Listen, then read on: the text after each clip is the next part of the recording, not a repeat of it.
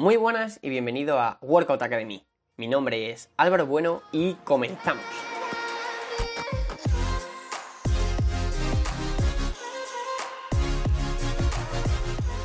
Muy buenas de nuevo y bienvenido al episodio número 8 de este podcast. El tema de hoy me parece personalmente bastante, bastante interesante, ya que es un tema que poca gente conoce y que sin embargo tiene una aplicabilidad increíble. Hoy vamos a hablar de cómo influye el timing de las comidas durante tu día a día, es decir, cómo influye el momento en el que tú ingieres una comida determinada en tu composición corporal y en tu rendimiento. Así que, como ya habrás podido intuir, la misma comida nos afecta de manera diferente según el momento del día.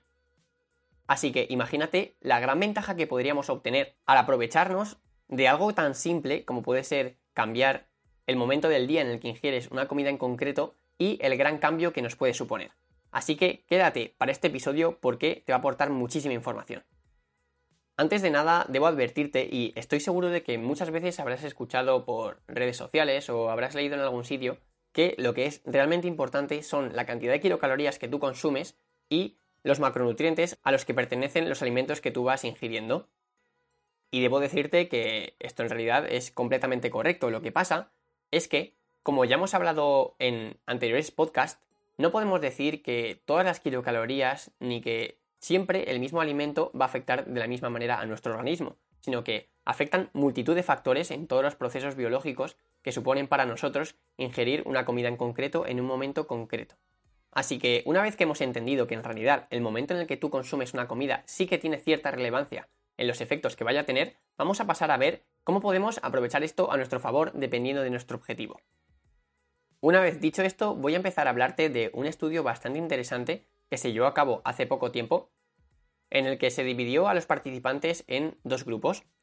El primer grupo consumió un desayuno bastante grande, que se componía de unas 700 kilocalorías, posteriormente una comida de 500 kilocalorías y finalmente una cena bastante ligera de 200 kilocalorías.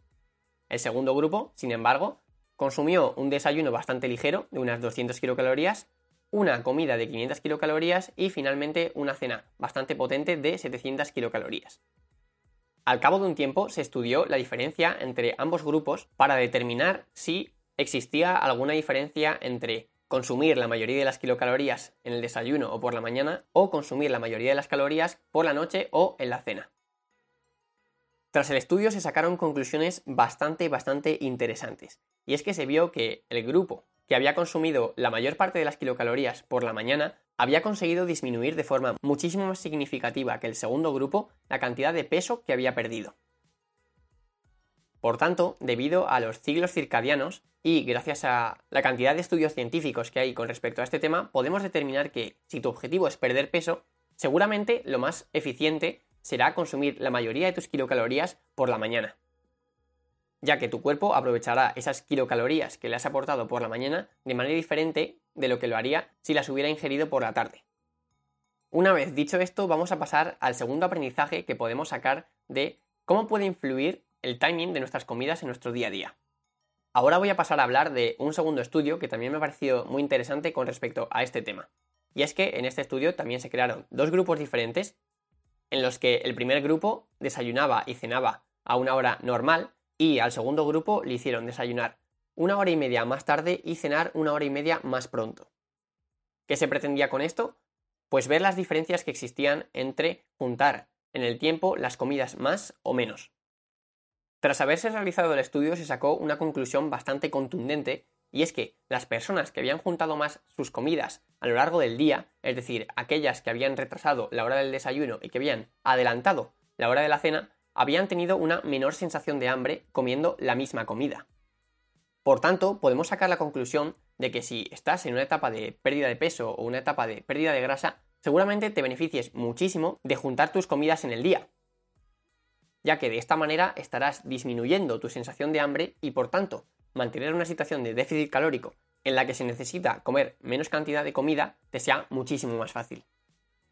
Así que para los más espabilados seguramente habéis pensado en que esto podría relacionarse con lo que es el cardio en ayunas, una práctica en la cual normalmente se trata de retrasar en gran medida la hora del desayuno.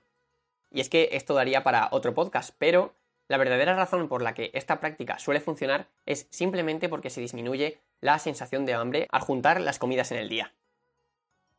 Una vez dicho esto, vamos a lo importante y vamos a intentar sacar las dos conclusiones principalmente que podemos sacar de este podcast.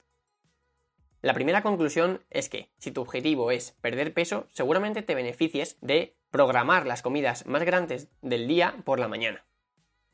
El segundo gran aprendizaje que podemos sacar de este podcast sería que cuanto más juntes tus comidas en el tiempo, menor será tu sensación de hambre, lo cual puede ser especialmente beneficioso en una etapa de pérdida de peso o en una etapa de pérdida de grasa.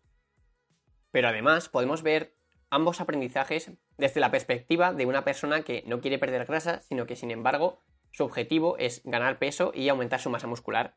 En tal caso, lo que podríamos decir es que una persona con el objetivo que acabamos de comentar seguramente se beneficie de todo lo contrario, es decir, de hacer las comidas más grandes del día por la tarde y de intentar repartir cuanto más mejor las comidas en el tiempo del día.